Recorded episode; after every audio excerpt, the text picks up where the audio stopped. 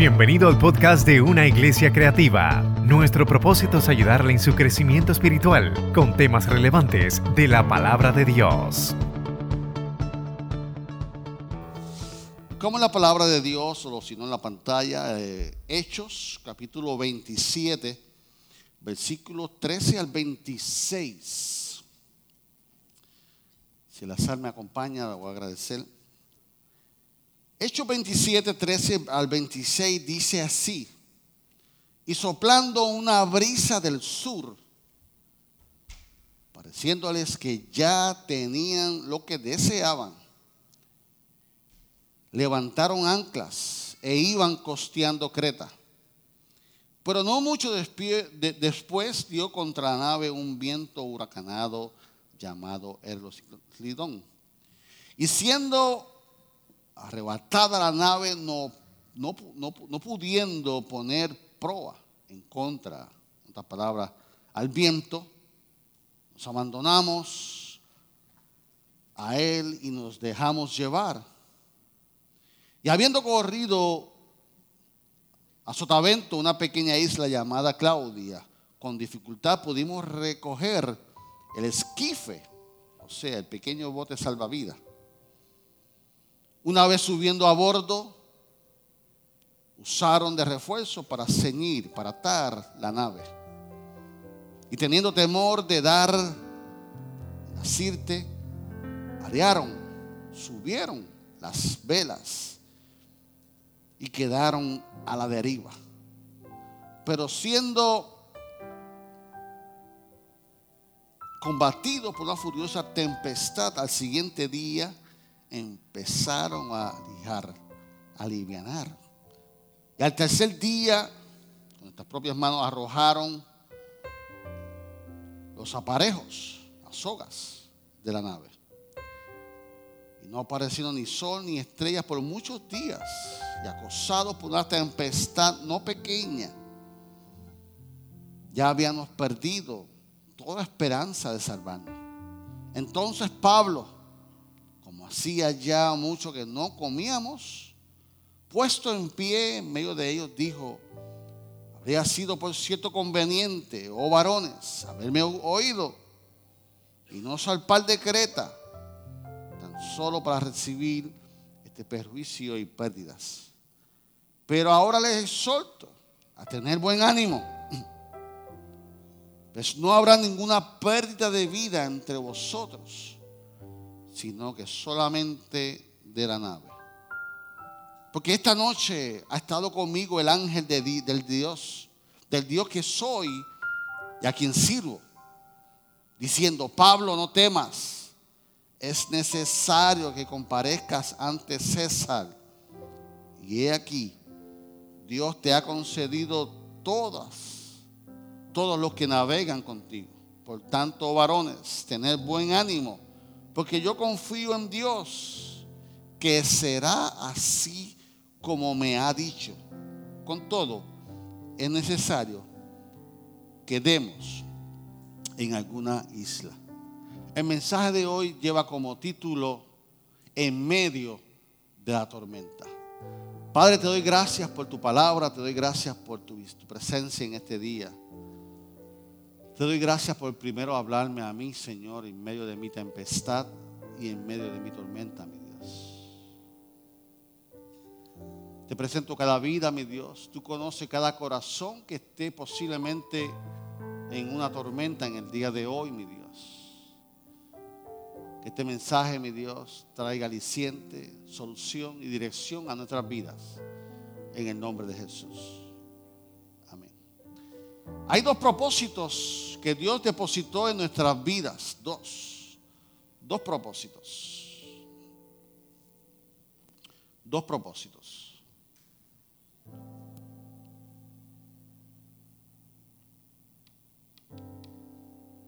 Dios depositó dos cosas, perdón, en nuestras vidas.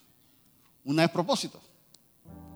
Dios depositó propósito y Dios depositó en nosotros un llamado y lo depositó en Pablo. Pablo sabía su propósito. Pablo sabía su llamado. Pablo sabía su destino. Pablo sabía a dónde tenía que llegar. Porque Dios se lo dijo. Y nosotros tenemos un propósito, que es un propósito, es la intención original por la cual Dios te creó. Dios te creó, Jeremy, con un propósito. Es decir, que antes que, que Dios crearte a ti, ya tú tenías un propósito. Antes de que tú surgieras. Y Dios todo lo que ha creado lo creó con un propósito. Dios creó el sol con un propósito, Dios creó la luna con un propósito, todo lo que Dios creó.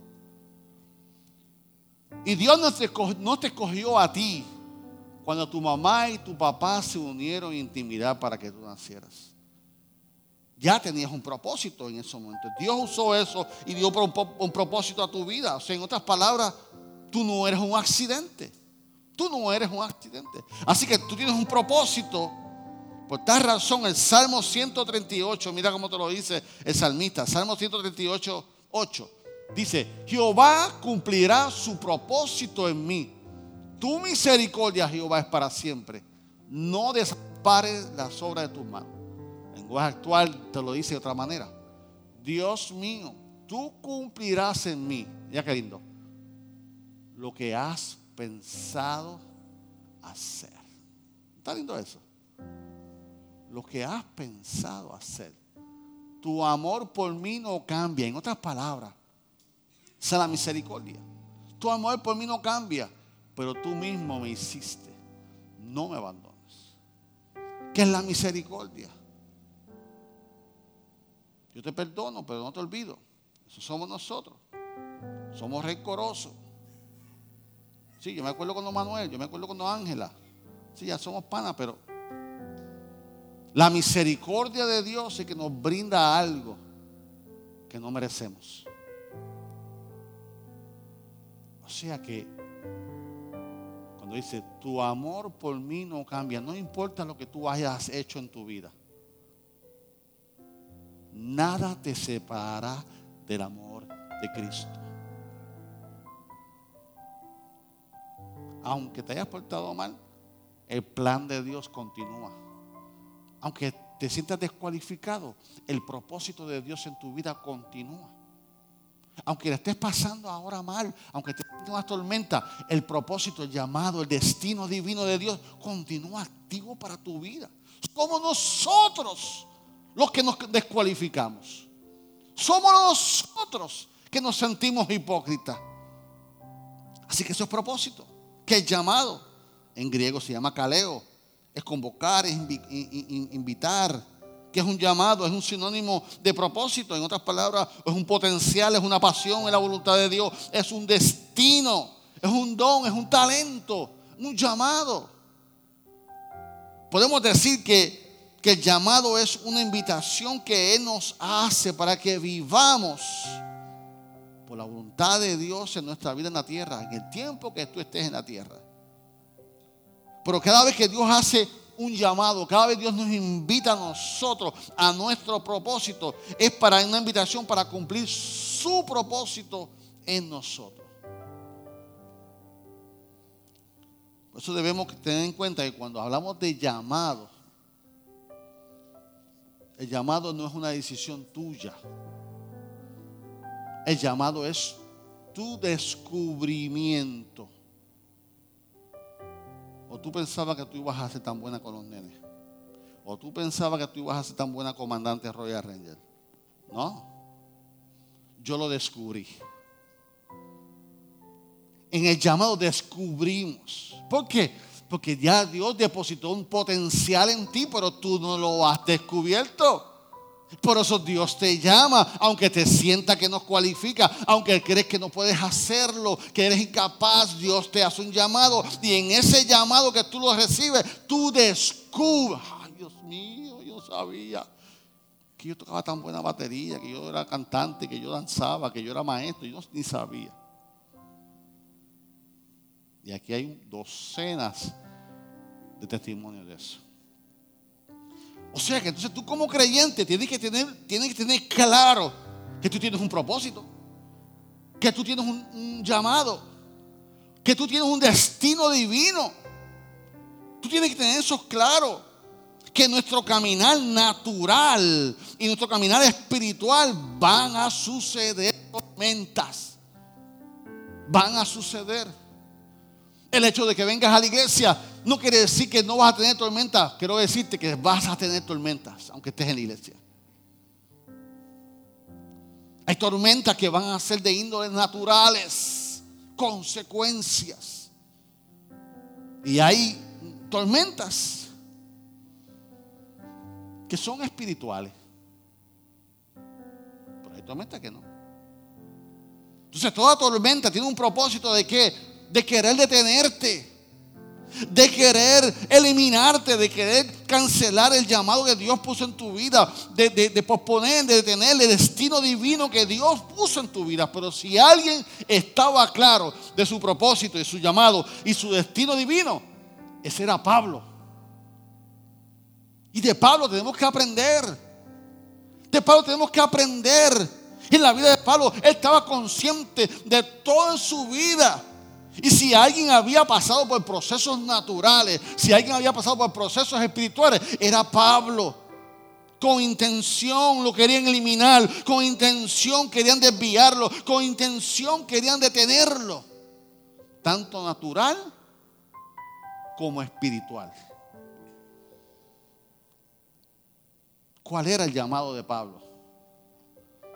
¿Cuál era el propósito y el, destino divino de, de Saulo de Tarso, ahora Pablo. ¿Quién era Saulo de Tarso? Filipenses 3, 5, 6. Él se describe así a los filipenses. Fui circuncidado cuando tenía ocho días de vida. Soy ciudadano de Israel de pura cepa y miembro de la tribu de Benjamín, un verdadero hebreo, como no ha habido otro en otra versión dice hebreo de hebreos. Fui miembro de los fariseos, quienes exigen la obediencia más estricta de la ley judía. Eran tan fanáticos que se perseguía, era tan fanático que perseguía con crueldad a la iglesia. Y en cuanto a la justicia, obedecía la ley al pie de la letra. O sea, cuando hablamos de este texto, de quién era Saulo de Tarso y ahora Pablo, tenía un pasado religioso como tú y yo.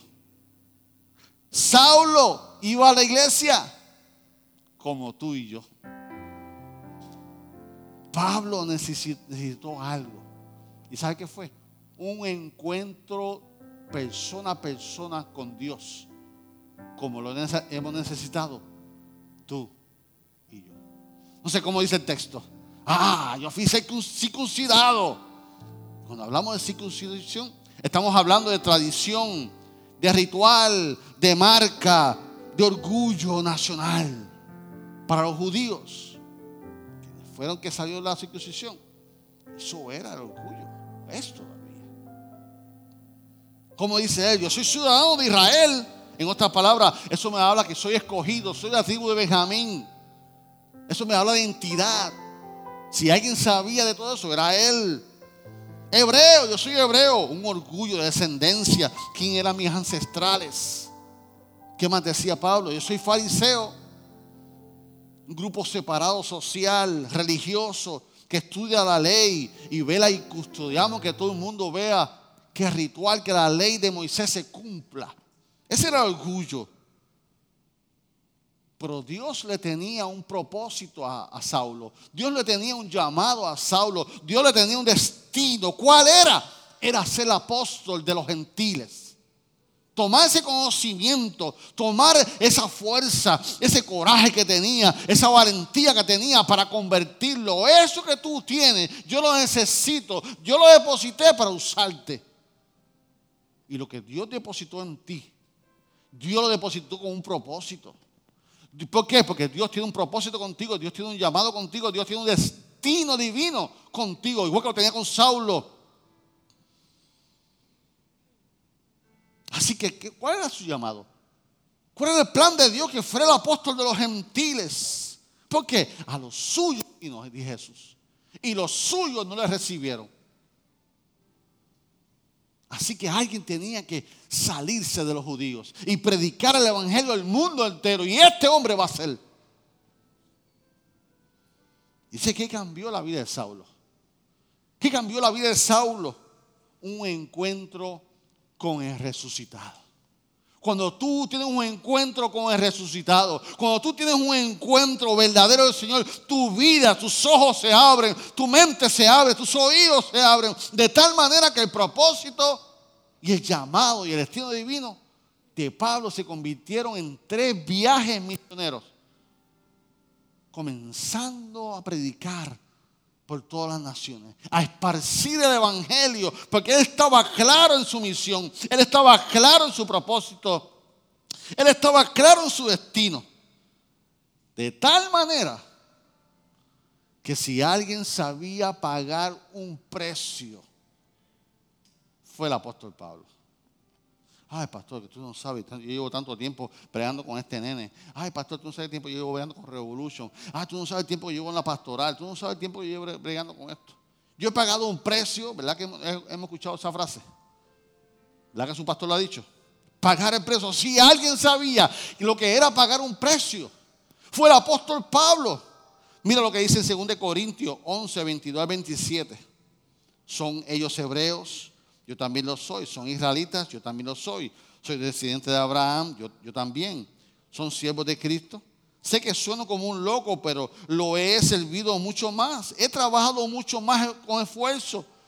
Me han encarcelado más seguido. Fui azotado innumerables veces y enfrenté la muerte en repetidas ocasiones. En cinco ocasiones distintas, los líderes judíos me dieron 39 latigazos.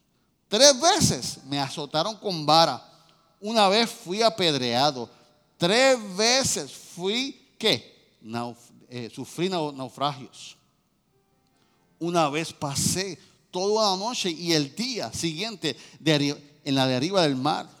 He estado muchos viajes muy largos Enfrenté peligros en río y de ladrones. Enfrenté los peligros de parte de mi propio pueblo y de los judíos y también de los gentiles. Enfrenté los peligros de las ciudades, en los desiertos y en los mares. Enfrenté el peligro de los hombres que afirmar de ser creyentes y no lo son.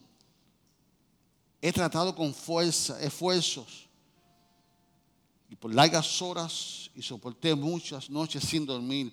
He tenido hambre y sed y a menudo me he quedado sin nada de comer. He temblado de frío sin tener ropa suficiente para mantenerme abrigado. Yo te pregunto, ¿alguno de nosotros ha pasado por esa experiencia? ¿Alguno de nosotros hemos sufrido de esa índole? Y Pablo no se rindió, Pablo no, no, se quitó. Y todo lo que Pablo sufrió fue por qué? Por predicar el Evangelio, por predicar las buenas nuevas del Evangelio. La realidad es que las tormentas en nuestra vida, iglesia, vivimos diferentes tormentas. Tormentas de enfermedad, nosotros vivimos tormentas de soledad, tormenta de tristeza, de heridas de alma, infidelidades, problemas familiares, trabajo, divorcio, en todas ellas nos traen tormentas a nuestra vida. Pero la realidad es que no todas las tormentas se reprenden. Porque no todas las tormentas no son de índoles espirituales. Solo hay que enfrentarlas. Solamente hay que trabajarlas y comenzar a trabajar en el encuentro con ellas y trabajar esos problemas. Porque el mismo Dios te va a dar la entrada, que te va a dar la salida. ¿Cuánto lo creen? Tú tienes que pararte frente a la tormenta. Decir, el mismo Dios que me llamó, el mismo Dios que me dio propósito, el mismo Dios que me dio un llamado, me va a dar la entrada como la salida en esta tormenta, en esta situación que estoy viviendo. No todas se reprenden, pero cuando tú no las trabajas en lo natural, entonces se convierten en lo espiritual. Hay cosas que con un perdón de corazón se resuelven. Hay cosas con la fidelidad se resuelven. Eso lo trabajamos nosotros. Eso tú lo puedes trabajar. tú tienes la capacidad para hacerlo. Pero cuando en lo natural tú no lo trabajas, entonces se convierte en algo espiritual. Entonces el enemigo va a encontrar una puerta abierta y va a comenzar a trabajar y va a comenzar a hacer su trabajo. Porque si alguien también está claro en su propósito y su misión, se llama Satanás. Que no va a descansar, que está vencido, pero no se da por vencido. Entonces, ¿a qué vino Satanás? Vino a qué? A robar, a matar, a destruir. ¿Qué va a matar? ¿Qué va a destruir? ¿Qué va a robar? Todo lo que tú no trabajes. Todo lo que tú le des presto. Todo lo que tú le des, toma, róbalo.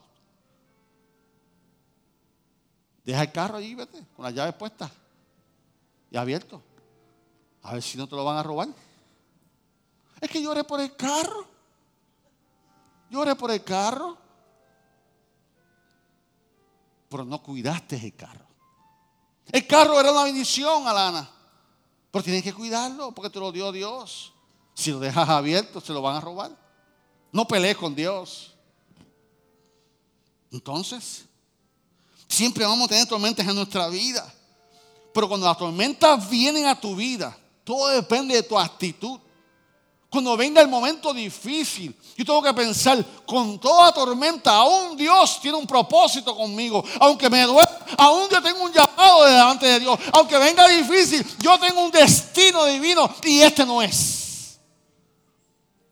Pero cuando viene la tormenta, vemos la renuncia, vemos la, la ¿verdad? Cuando viene lo difícil, la mente se nos va y comenzamos a ver lo peor lo primero que viene es el cáncer. Lo primero que vemos es, que vamos a perder el trabajo. Y si lo pierdo, no hay más trabajo en Puerto Rico.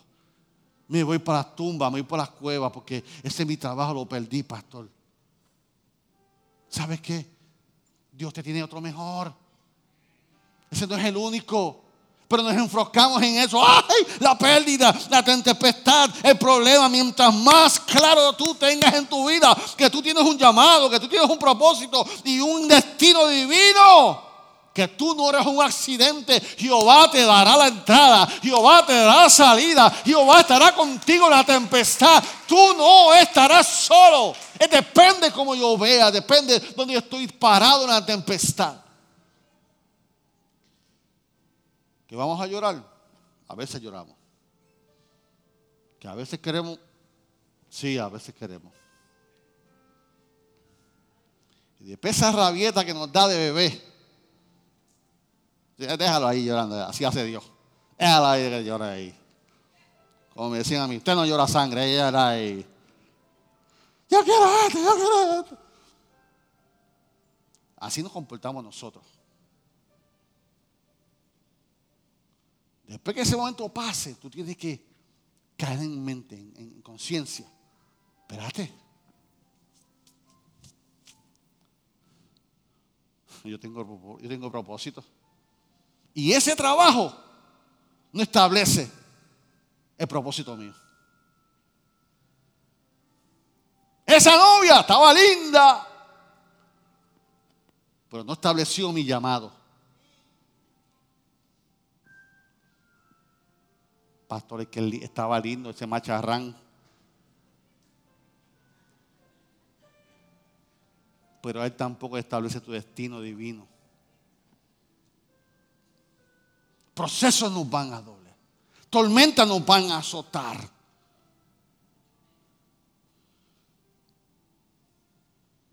Entonces cuando nos tenemos que enfrentar a tormentas, tenemos que entender que cada tormenta nos hace más fuerte. Cada tormenta vamos a aprender. La pregunta que te tienes que hacer es, Señor, ¿qué me quieres enseñar en este proceso? ¿Qué me quieres enseñar que no sé? Porque la tempestad no va a ser igual que la otra, que ya la venciste. Esta va a ser diferente. Porque si no te va a llevar a crecer más y más fuerte. Y aquí vemos que tenemos que aprender cómo Pablo venció la tempestad. Porque claro, Pablo estaba claro en su propósito, en su llamado. Pablo tenía que llegar a Roma. Eran cuatro viajes. Los primeros tres viajes de Pablo eran misioneros, evangelísticos. Ponme el mapa ahí, mamá. Ahí están los cuatro viajes de Pablo. Pero yo quiero que se enfoque solamente en el rojo. Porque el rojo era que lo iba a llevar a Italia, a Roma. Él tiene que comparecer ante César. Él tiene que predicar en Roma. Y la forma que iba a ir era de preso. Y aquí vemos, en el cuarto viaje, pero en esta ocasión no misionero, sino de sentencia, iba a predicar. Así que sale en la esquina abajo de Cesarea, porque esto era, este, esto es como ahora. Esto era una ama, esto, era un, avión de tránsito. Yo voy para Miami, pues voy a parar en, Miami, en, Dallas, voy a parar en Miami y después sigo. Así que estas embarcaciones eran así. Yo voy para Bayamón, tú me llevas a Bayamón, vente. Yo voy para Guadilla, pero te, dejo en Bayamón. Yo voy para Barceloneta, pero voy para Bayamón, Barceloneta y después Guadilla. Así eran esto y se iban costeando. Iban por las orillas porque iban de puerto en puerto, iban puerto en puerto. Entonces, salen de Cesarea a Sidón. De Sidón a Chipre. De Chipre a Mira, a la ciudad de Lucía, como dice el versículo 5. Y ahí cambian, cambian de barco, cambian de navegación. Julio, no el de Evelyn, Julio, que era encargado ahí, dice, nos vamos ahora para otra embarcación. Esta sí. Esta es la Alejandría. Alejandría. Pónmela, bebé. Y se consigue la máxima.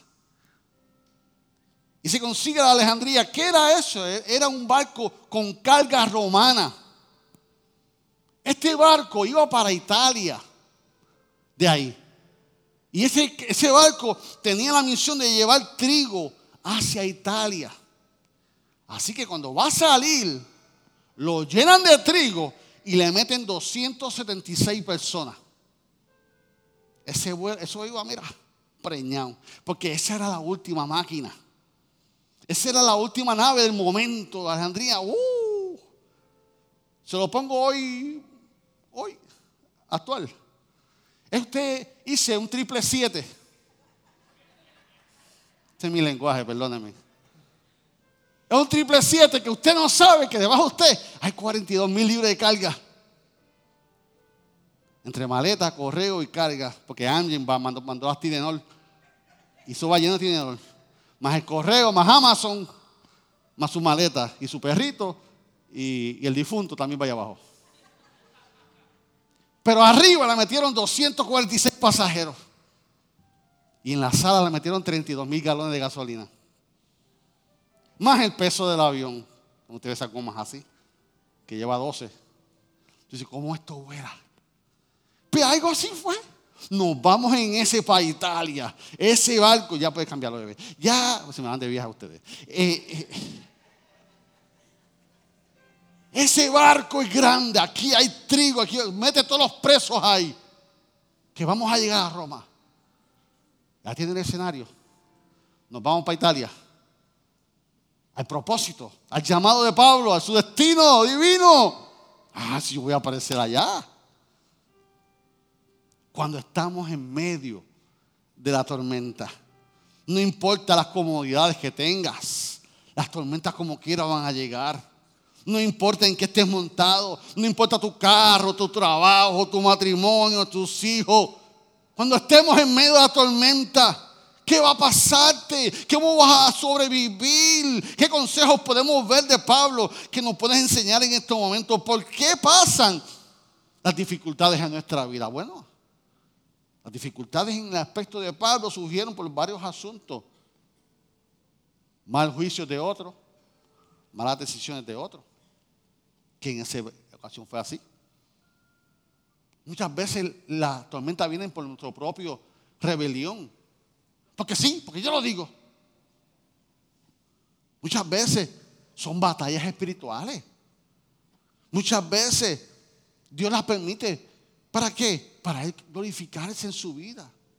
Y para que tu fe crezca. Muchas veces son decisiones erróneas de un superior de nosotros.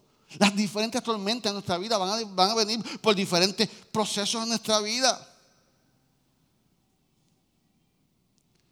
Y aquí los marineros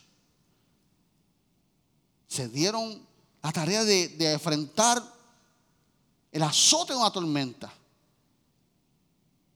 Y aquí vemos en el capítulo 27, de hecho, unos pasos que nosotros podemos aprender de esta tormenta que pasó Pablo con 276 personas en un barco lleno de trigo hacia Roma. Pasó algo. ¿Qué hicieron? Número uno, no leves. No leves el ancla.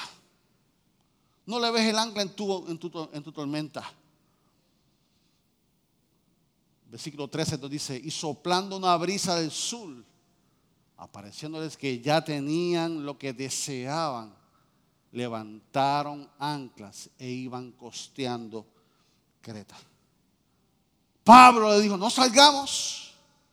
Pero como Pablo no era marinero, no le hicieron caso. Y el dueño dijo, sí, vamos. ¿Por qué? Porque tengo mercancía, tengo que llevarla, tengo que cobrar los pasajeros. esto es chavo, vamos. Y Pablo dijo, no salgamos. ¿Y qué hicieron? Pensaron que iban a levantar el ancla. ¿Qué significa el ancla para nosotros?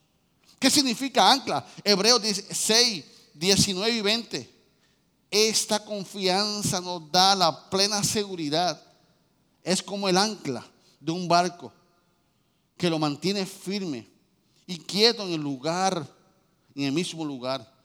Y esta confianza nos las da Jesucristo, que traspasó la cortina del templo de Dios en el cielo y entró en el lugar más sagrado. Lo hizo para dejarnos libre camino hacia Dios. Pues Cristo es para siempre el jefe de los sacerdotes como lo fue Melquisedec. Pablo aconseja, le dice, no levante el ancla, no lo levante. Pablo dice, no, no, no, no, no levante.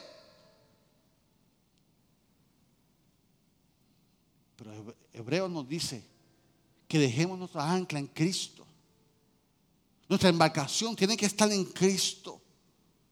La pregunta que te tengo hoy en día es, ¿en qué tú estás anclado? Tu embarcación, ¿en qué está anclada? Ah, en mi cuenta de banco, en mis ahorros, en mis acciones. Las acciones que se cayeron, se cayeron todas ahora. Que la gasolina va a 1.27 en tu carro grande.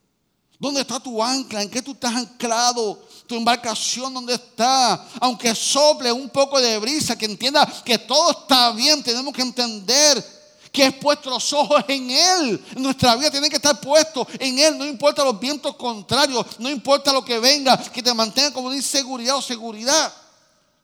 Mantente quieto. Deja tu ancla puesta en el Señor. Número dos, ¿qué debemos hacer? No se deje llevar por las tormentas. Ciclo 15 dice, y sabiendo arrebatado la nave, no pudo poner proa al viento.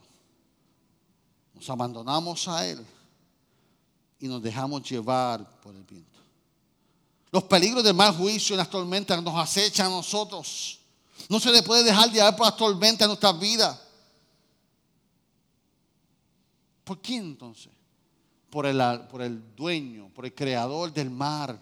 El que creó el mar es el que nos debe llevar a nosotros. Nunca olvides que tú no estás solo en la tormenta, que el Señor está en nosotros en toda tormenta en tu vida. No sé qué tormenta tú estás ahí, pero si Dios habló en la tormenta, si Dios habló en tu vida, que tú tienes propósito, que tú tienes llamado, que tú tienes un destino de vida, no importa los vientos que soplan, en esos momentos tú tienes que entender que el cielo pasará, que la tierra pasará, mas su palabra no pasará. Si Dios dijo que yo voy a pasar, yo voy a pasar. Si Dios dijo que va a estar conmigo, Dios va a estar conmigo en todo proceso. Lo que pasa es que en la tormenta no vemos a Dios. Lo que pasa en la tormenta no sentimos a Dios. Lo que pasa en la tormenta a veces no escuchamos a Dios. ¿Y qué hacemos? Nos sentimos solos. ¿Dónde está Dios cuando más lo necesito? ¿Dónde está Dios? Entonces, cuando vemos ese, ese momento en esa tormenta, no te puedes dejar llevar por la tormenta. Número tres, tire al mar la carga que pueda. Hechos 27, 18. Pero siendo combatidos por una furiosa tempestad, al siguiente día empezaron a lijar, a aliviar el barco. Comenzaron a qué? A tirar todo para afuera. Tenemos que hacer algo. Cuando la tormenta empeoró, entonces, esta gente comenzaron a tratar de mantener a flote el barco, comenzaron a quitarle peso. Las tormentas vienen de una manera para identificar las serias cosas que nosotros tenemos que sacar de nuestra embarcación. Cuando la, la tormenta viene a tu vida, es el momento para tú analizar tu carga. ¿Por qué yo estoy cargado? ¿Por qué yo estoy así? ¿En qué me estoy enfocando? Entonces tienes que pedirle a Dios en una manera sencilla que Dios te ayude a identificar lo que te está cargando. Cuando tú hice este punto en la semana, yo me arrodillé delante de Dios. Y yo le pedí a Dios que me dijera, Señor, muéstrame qué me está cargando en mi vida aunque sea importante, que pueda esperar otra fecha, otra cosa. Estoy antojado en hacer esto. ¿Será tu voluntad? ¿No es tu voluntad? Hay unas prioridades en mi vida, hay unas prioridades en la iglesia que no las estoy atendiendo. Y yo le presenté a mi Dios mi vida cuando hice este punto. Cuando yo me levanté por la mañana, yo escuché la voz de Dios. Ta, ta, Quita esto, no hagas esto, pospon esto. Cargas. Tenemos cargas en nuestras vidas, aunque sean con buenas intenciones. Y cuando tú comienzas a desviar tu carga, tu mente va a estar libre. Y te das cuenta que tienes cosas que no tienes que atenderlas ahora, que te tienen el peso, que tienes, tienes, tienes algo que te está obstruyendo tu vida, tu caminar en tu embarcación. Porque tú vivir una vida cargada como la estás viviendo, tensa, ansiosa, no es el plan de Dios. No es el propósito de Dios que tú vivas tan ansioso. No es el plan de Dios, no es el propósito de Dios que tú vengas tan... Mira, pastor, mira, mira la ni tengo uñas, ni tengo, ni tengo, ni tengo uñas. Dios, que Dios te dé uñas porque se vean lindas y te rasque. Ese fue el propósito de las uñas, no porque te las comas. Pero estamos tan ansiosos por cosas. Que tengo que poner las matas, las matas. Tengo que poner las mañana, mañana las matas. Si no las pones mañana las matas, la semana que viene. Entonces, nuestra embarcación se carga. Porque yo quiero para el viernes. ¿Y por qué tiene que ser el viernes? Para el lunes. Carga. Que tenemos que pedir a Dios que nos enseñe a sacarla de la embarcación.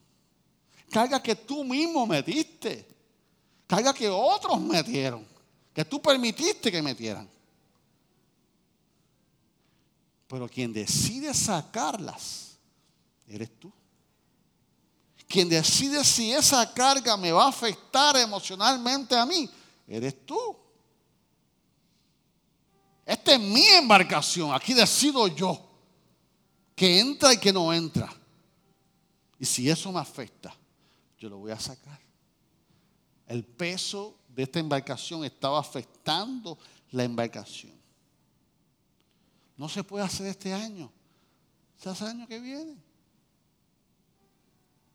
¿Qué tengo que hacer, pastor? Pedirle a Dios que te muestre, que te hable. ¿Qué me está afectando? ¿Cuál es la prioridad, Señor, en mi vida? ¿Cuál debe ser la prioridad en mi vida? Yo le decía, Señor, ¿cuál es la prioridad de la iglesia? Y el Señor me la dio. Y el martes en la reunión de administradores vienen los cambios. Y después en la reunión de los diáconos vienen los cambios. Habían cosas que me estaban cargando.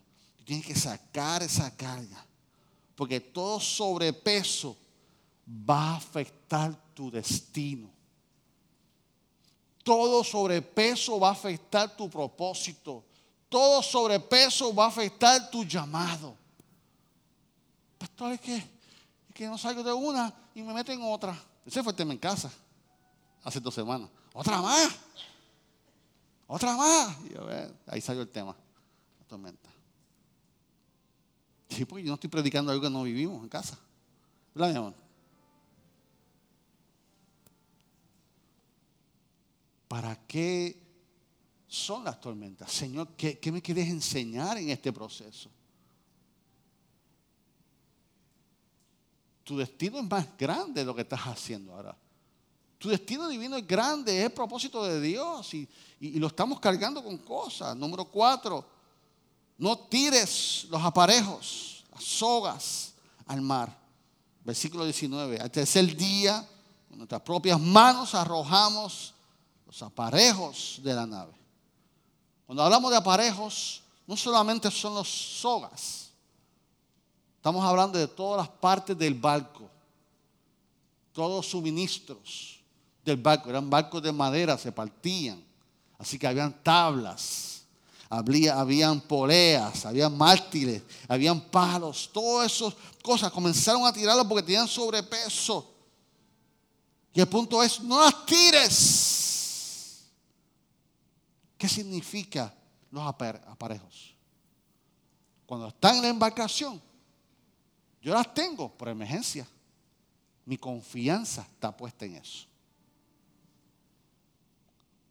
Entonces, antes de tirarla, en tu embarcación, tú tienes que poner tus ojos para que tú propio veas en dónde está puesta tu confianza. No la tires.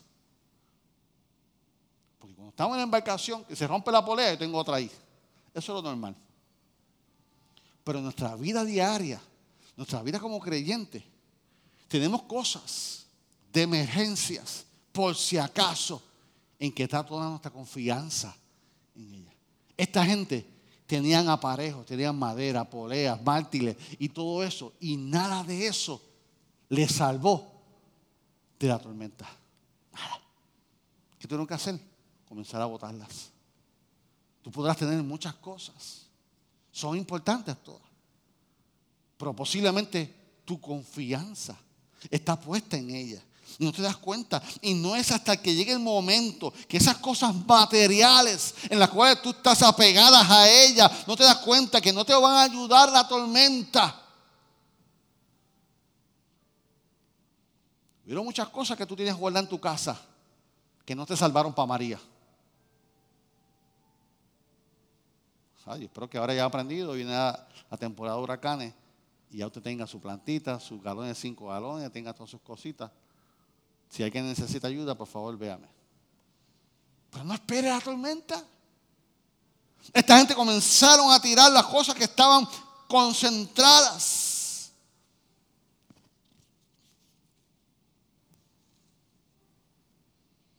Cinco y último.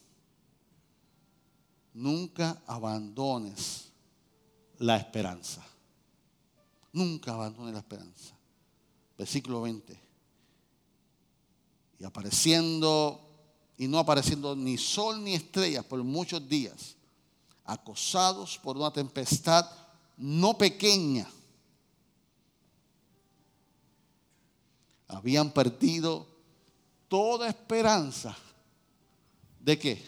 De salvarnos, de salvarnos. De salvarnos. Cualquiera puede perder la esperanza en la tormenta. Cuando viene la tormenta, perdemos la esperanza. Pastor, ¿usted la ha perdido? Pues claro, yo he perdido mi esperanza. Porque soy humano. Los servidores, los creyentes. Pues claro que la perdemos. Todos perdemos la esperanza momentáneamente en lo que recapacitamos. Pero cuando nos llega el diagnóstico, tenemos que decir como el salmista David, el salmista David ofrece un salvavidas en medio de la tormenta. mira cómo el salmista David dice en el Salmo 62.5. Adoración, si me acompaña. que todo mi ser espere en qué? En silencio delante de Dios. Porque en Él, porque en Él está mi esperanza. Porque en Él está mi esperanza.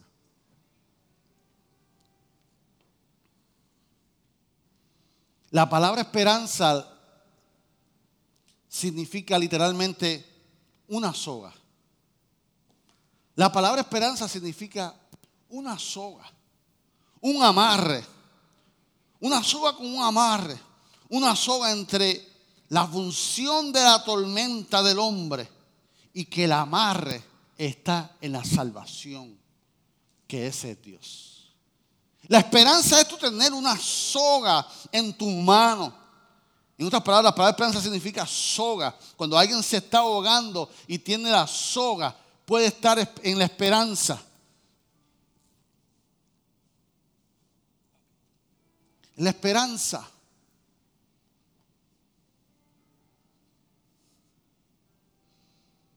Cuando alguien se está ahogando, le tiran la soga. Cuando alguien se está ahogando, le tiran la esperanza para que no te ahogues. Le tiran. Le tiran la, soga. Porque es la esperanza cuando te estás ahogando. La pregunta en esta mañana es, ¿Cuál es tu esperanza? ¿En qué tú tienes amarrada tu soga? ¿En quién tú tienes amarrada la soga? Oh, pastor, yo la tengo aquí. Yo la tengo bien agarrada la esperanza. Bien agarrada. Yo la tengo bien agarrada, Padre.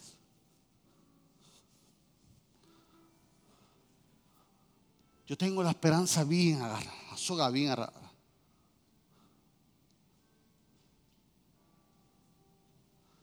Pero ¿a qué la tienes amarrada? ¿A qué tú tienes la soga amarrada? ¿A qué tú tienes aferrada la soga de la seguridad? En tu tormenta, Aquí hay una soga que tú puedas usarla. Aquí tú la tienes amarrada en tu vida. Que tú puedas esperar en silencio. Que tú puedas decir, yo tengo la soga de esperanza amarrada a Dios. En Dios está mi esperanza. Yo voy a hacer silencio. No sé de la tormenta, no sé para dónde va a tomar la tormenta, pero ¿sabe qué? Mi soga está a Dios que mi esperanza. Y me faltaba un punto. Punto 6 último. Esté atento cuando Dios hable. Esté atento cuando Dios hable. Versículo 24 dice, gracias pastor. Pablo, Pablo se puso de pie. Y Pablo dijo, no temas. Es necesario que comparezcas ante César he aquí Dios me ha concedido todos los que naveguen contigo. En ese momento Pablo se detiene y Pablo inclina su oído. Lo que tú tienes que hacer en tu tormenta es inclinar tu oído. Pablo inclinó su oído y escuchó a quien al amo de los mares Pablo escuchó dentro de su tempestad. Pablo no escuchó la tempestad, ni el mar, ni, ni el ruido. Pablo escuchó la voz de Dios. ¿Qué hizo? Estuvo atento. Yo no he escuchado la voz de Dios en la tormenta. Comparada con Pablo. En esos momentos críticos de la tormenta, ¿sabe qué hizo Pablo? En ese momento que la, nave estaba dando bandazo, Pablo se puso de pie. Porque así mismo como él estaba tomando la tormenta, 276 personas también estaban en tormenta. ¿Qué quiere decir eso? Que cuando tú estás en tormenta, posiblemente tu caja también, tu matrimonio, tus hijos, todo lo que te rodea está en tormenta. Alguien se tiene que poner de pie. Y ese fue Pablo, dijo, hey, no temas, no temas, Jehová me ha hablado. Tú tienes que escuchar la voz de Dios. Tú tienes que estar atento a escuchar la voz de Dios. El mejor testimonio es que en el momento de la tormenta yo escuché la voz de Dios. Pablo se puso de pie en medio de la tormenta y dijo, de quien yo soy, el Dios de quien yo soy, testimonio en medio de la tormenta del Dios que yo soy, a quien yo sirvo, se apareció y me dijo que nadie va a aparecer junto a mí. Solamente uno gritó. El dueño del barco. Cuando él dijo, el barco se pierde. No, pero todos nos vamos a salvar. Pablo que hizo, estuvo a voz de Dios. Pablo se puso de pie con autoridad. ¿Por qué? Porque sabía que tenía un destino. Pablo habló con seguridad. ¿Por qué? Porque tenía un propósito delante de Dios. Pablo se paró en medio de la tormenta a hablar y hablar de parte de Dios, que Dios le había hablado porque sabía que tenía un destino divino. Y Dios le aseguró, tú tienes que llegar. Tú vas a llegar. Queriendo escuchar la voz de Dios que tú estés llorando, que tú estés solo, que tú estés en, problemas y que tú entiendas tu espíritu, que es como Dios te habló a tu vida, como Dios dice un destino a tu vida, tú vas a tener, tú vas a tener esa, esa convicción de que esto va a ser temporero.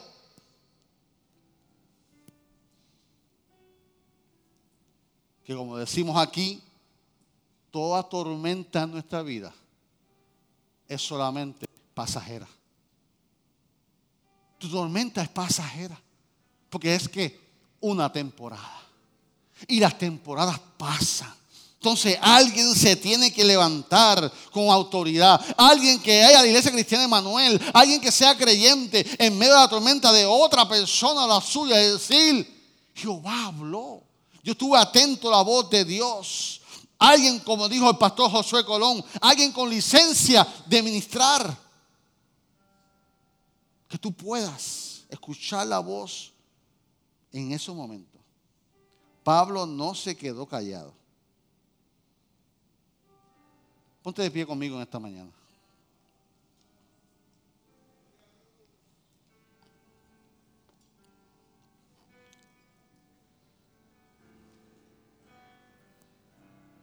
Entonces, ¿qué tengo que hacer, pastor? Tiene que estar atento a la voz de Dios. Si alguien, si algo Dios nos ha prometido a nosotros, es que Dios va a estar contigo en tu temporada. Si algo va, estamos claros es que Dios va a estar contigo y conmigo en nuestra tempestad. Pastor, ¿y usted ha pasado tempestades? Muchas. Y de todas me ha librado Dios. De todas me ha librado Dios. ¿Alguien ha pasado tempestad también? Quiero ver las manos, quiero ver las manos, yo soy el único. ¿Y por qué usted está aquí? Porque Dios estuvo presente. Y si Dios lo hizo una vez, lo va a hacer otra vez. ¿Cuántos lo creen? Ese es el mensaje. No importa tempestad. No importa la tempestad. Padre, adoración. Te damos gracias en esta mañana por tu palabra. Gracias Señor porque somos testigos. Todo lo que hemos levantado la mano, somos testigos que en nuestras tempestades tú has estado presente. Hoy como Pablo estamos aquí. Pablo fue azotado, tres veces anteriormente naufragó y ahora volvió a naufragar. Y en cada una de ellas tú lo socorriste, mi Dios. Y te presento las tormentas que están aquí, mi Dios. Que vamos a abrir el altar, mi Dios, para presentártelas. Para que tu mano poderosa sea con cada una de ellas. En el nombre de Jesús.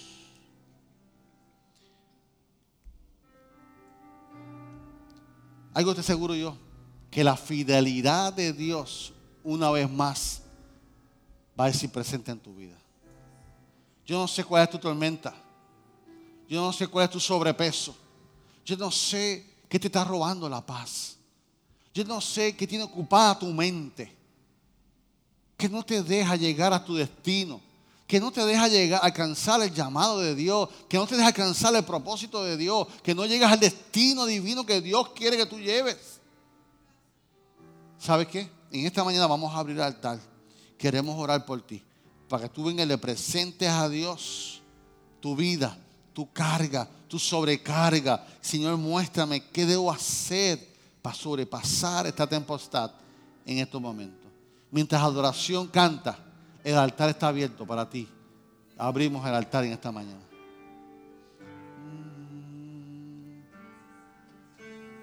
¿Qué soy yo? para que me visites y te acuerdes de mí, Señor Jesús. Que te movió a perdonarme. Tu misericordia, oh Dios, me abrazó y el pasado olvidó. Tu misericordia es mejor que la vida. Tu misericordia puso una canción. Tu misericordia dignifica el caído. Tu misericordia, Dios, me alcanzó y mi vida coronó. Lo primero que tiene que hacer una embarcación es poner las anclas en las manos del Señor. El primer paso que tú tienes que hacer en esta mañana es entregar tu vida, tu embarcación. Señor, mi embarcación yo la encuentro bien, pero necesito que tú estés en mi vida, que tú estés en mi embarcación para lo que me espera. Porque yo deseo aceptar tu propósito. Yo deseo aceptar tu llamado. Yo deseo llegar al destino divino que tú tienes para mí. Hubiera alguien esta mañana, donde quiera que estés, que quieras aceptar a Cristo como tu único Salvador.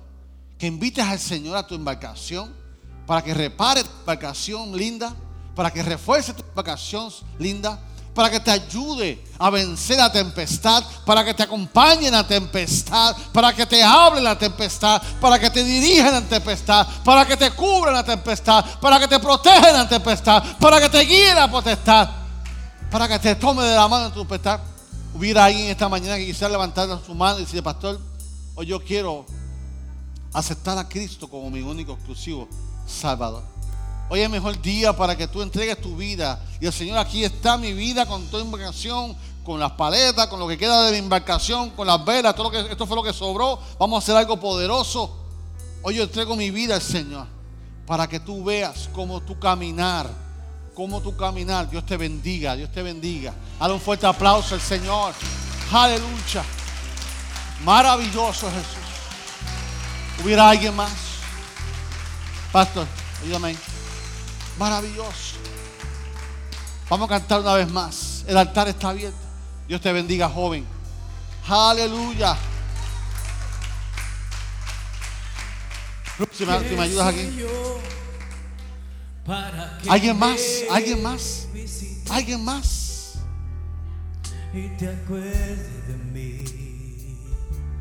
El altar está abierto para otra persona.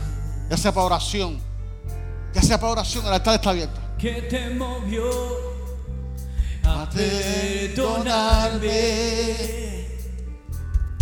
Tu misericordia, Dios, me abrazó y el pasado olvidó. Tu misericordia, tu misericordia es mejor que la vida. discordia, puso una canción. Tu misericordia vivifica el cálido. Tu misericordia, oh Dios, me alcanzó y mi vida coronó. Tu misericordia, tu misericordia. Es mejor que la vida. Tu misericordia puso en mí una canción. Tu misericordia es mejor que la vida. Tu misericordia, oh Dios, me alcanzó